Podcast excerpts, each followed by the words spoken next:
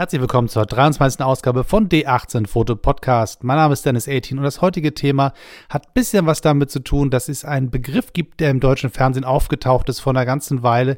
Ich habe das Gefühl, es ging irgendwie los mit Big Brother. Ich bin mir aber nicht ganz sicher, dass das Wort Challenge im deutschen Fernsehen auftauchte als etwas, ähm, was auf einmal überall stattfand. Also man soll, kriegte eine Aufgabe, sollte sie erfüllen und musste sich da ein bisschen anstrengen bei.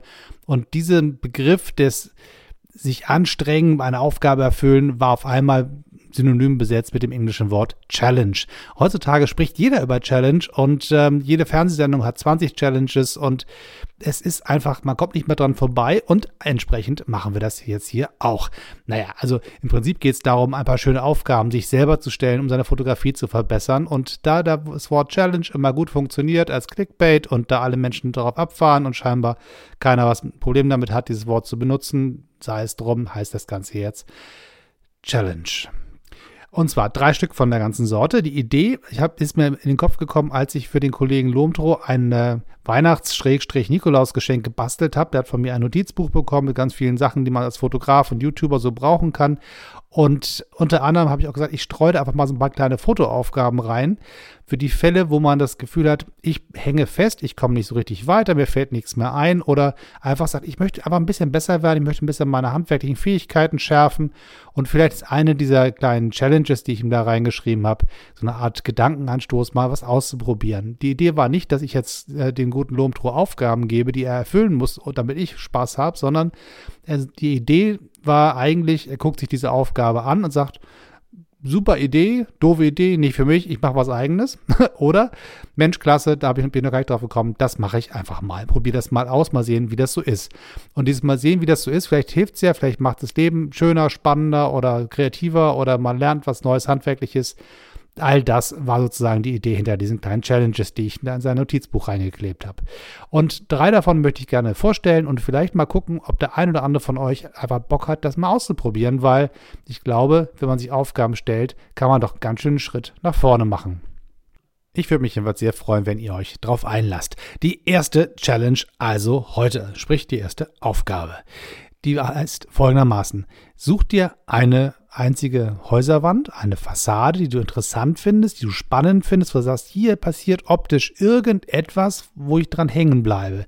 Das gibt mir irgendwas. Manchmal gibt es so Häuser, die rennt man jeden Tag vorbei und sagt, irgendwie sieht die Architektur cool aus oder das Licht hier am Nachmittag fällt hier so schön rein oder was sind denn das für Spiegelungen da in den Fenstern? Also es gibt so gewisse Häuserfassaden, die vorbeiläuft und immer irgendwie, man, man nimmt sie wahr, aber man macht dann nichts damit. So. Und das ist sozusagen die Idee hinter dieser Challenge. Man sucht sich eine von diesen besonderen Rückwänden quasi, stellt sich auf die andere Straßenseite, baut sich da auf mit seiner Kamera auf einem Stativ und macht alle Einstellungen fertig und sorgt sozusagen dafür, dass alles fertig ist und kein weiterer Gedanke darüber passieren muss, was Belichtung angeht, was Verschlusszeiten angeht, sonst irgendwas. Das heißt, alles ist fertig und man wartet einfach nur darauf, dass einem Leute ins Bild laufen oder dass irgendwas passiert, dass irgendeine Situation entsteht, genau in diesem Rahmen, den man ausgewählt hat. Das Bild ist quasi fertig und wartet eigentlich nur noch darauf, dass es interessant wird.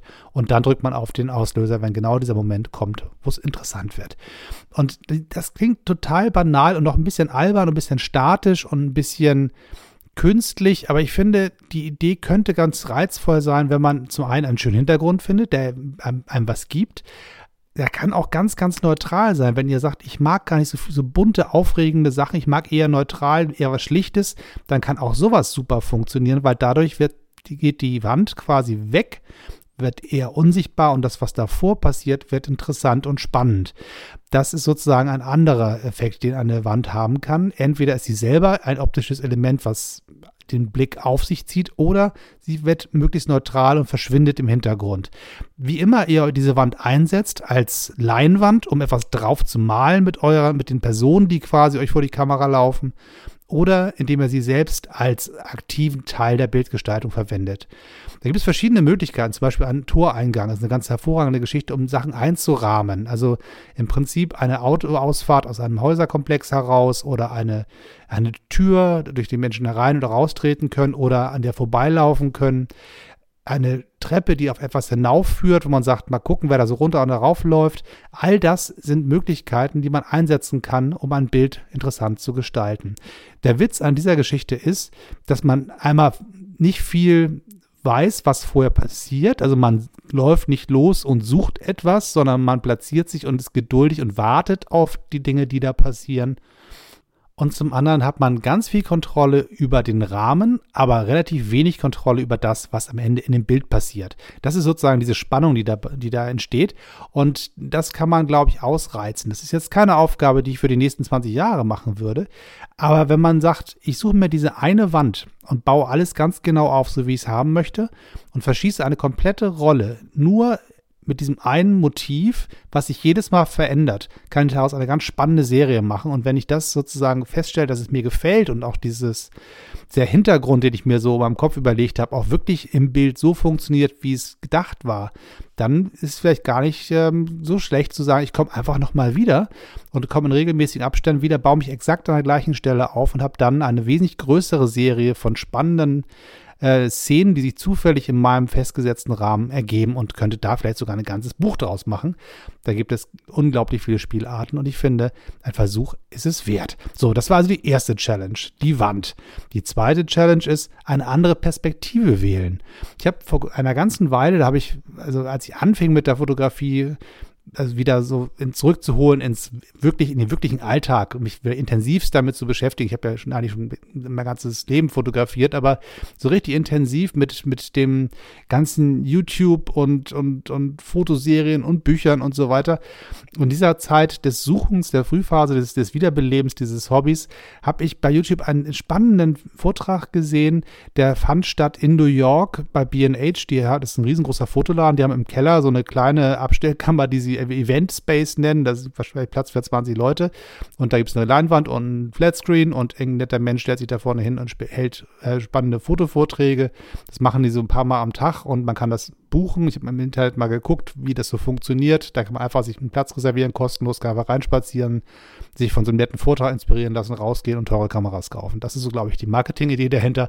Aber bei einem dieser Vorträge, die alle bei YouTube übrigens landen, ähm, war ein Fotograf, der war im Urlaub und hat sich gesagt, ich habe so viel Fotos schon geschossen. Ähm, ich habe einfach keinen Bock mehr in diesem Urlaub und hat sich dann entschieden, naja, wenn ich hier schon Urlaubsfotos mitbringen soll, dann mache ich da mal eine Serie draus und hat gesagt, ich fotografiere diese Stadt immer aus einer derselben Perspektive. Die Logik war, er guckt immer nach oben. Also es war, war eine äh, Dokumentation, die er damit erstellt hat über die Stadt Rom er lief durch diese wunderschöne Stadt und sagte, naja, all diese ganzen Touristenfotos von den ganzen Bauwerken, die hat ja jeder schon irgendwie gesehen und da kannst du die auch besonders schön machen und so, weil als, als kompetenter Fotograf kriegt man immer ein paar bessere Bilder hin als der andere, andere Tourist.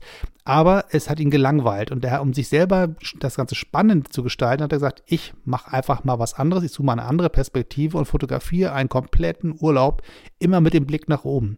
Und das, was man sozusagen normalerweise auf Augenhöhe nicht so sieht, hat er eingefangen. Und das ist unglaublich spannend, wie interessant diese Stadt Rom aussieht, wenn man quasi mit so einer Art Nacken, Genickstarre nach oben blickend durch diese Stadt schweift und immer die Häuserspitzen sieht, die, die Dächer, die Türme, die riesengroßen ähm, Säulen, all das, was sozusagen Rom ausmacht, nicht auf Augenhöhe zu sehen oder im Weitwinkel in der Totale, sondern immer mit leicht angeknicktem Hals nach oben einzufangen. Das fand ich eine unglaublich spannende Idee und es hat mich darauf gebracht zu sagen, ich schlage dem Lumtrummer eine ähnliche Geschichte vor. In diesem Falle war es nicht gucken nach oben, sondern geh runter in die Knie. Fotografiere alles aus der Perspektive eines Hundes. Das heißt, ähm, entweder nimmst du eine, eine TLA, also so eine Twin Lens Reflex Kamera, das sind diese Rolleflex-Dinger, wo man oben reinguckt in so ein Glas Kasten und dann unten guckt man vorne raus.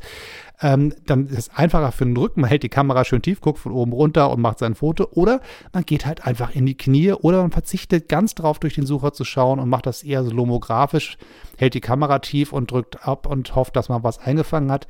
Die Idee, die Stadt kennenzulernen aus einer anderen Perspektive, ist das, was dahinter steckt. Das heißt, man läuft rum und entdeckt Dinge, die so dermaßen außerhalb dessen sind, was man normalerweise sieht. Also ich denke da ganz häufig dran, wenn ich mit meinem Hund spazieren gehe und der auf einmal wieder abbiegt und irgendwo hin will, wo ich mir denke, was um alles in der Welt ist denn da? Gut, klar, so ein Hund wird meistens ja von Gerüchen geleitet und nicht von optischen Reizen. Aber wenn man sagt, auf dieser Höhe, so auf 20, 30 Zentimeter Höhe, die Stadt zu sehen, wie ist das wohl? Und wenn man das als Serie macht, könnte da was ganz, ganz Spannendes bei rauskommen. Die dritte Challenge ist im Prinzip ähnlich wie die mit dem Hund, aber nicht abhängig von der Höhe oder Perspektive, sondern von dem, dem Beschnuppern von Dingen, die man eigentlich normalerweise nicht wahrnimmt. Der Titel dieser Challenge ist Geh ganz nah ran. Das heißt, man geht durch die Stadt, hat ein, eine Linse dabei, also kein Teleobjektiv, aber schon irgendwas, was ein bisschen äh, ja, teliger ist, also 50 plus.